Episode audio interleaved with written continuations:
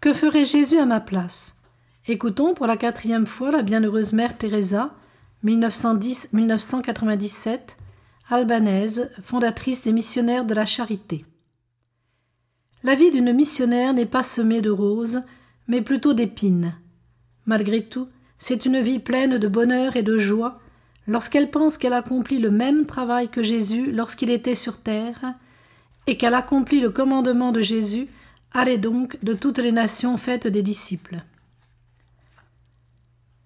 Pour le bon Dieu, rien n'est petit, puisqu'il est si grand, et nous, si petites.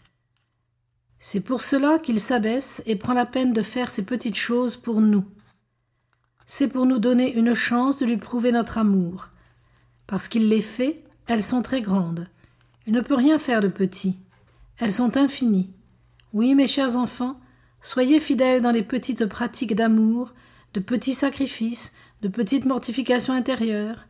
Cela bâtira en vous une vie de sainteté, vous rendra semblable au Christ. Si pour un verre d'eau il a tant promis, que ne ferait-il pas pour les cœurs donnés en victime aux pauvres? Il fera tout. Moi, je ne suis qu'un petit instrument entre ses mains, et c'est précisément parce que je ne suis rien qu'il veut se servir de moi. Jésus a dit En vérité, en vérité, je vous le dis, si le grain de blé tombé en terre ne meurt pas, il demeure seul, mais s'il meurt, il porte beaucoup de fruits. La missionnaire doit mourir chaque jour si elle veut amener des âmes à Dieu. Elle doit être prête à payer le prix qu'il a payé pour les âmes, à parcourir le chemin qu'il a parcouru à la recherche des âmes. Chaque jour nous prions, qu'en levant les yeux, on voit seulement Jésus. Mais combien de fois, quand nous regardons en nous-mêmes, ne voyons-nous que Jésus? Le voyons-nous en utilisant nos yeux, notre esprit et notre cœur comme s'ils étaient siens?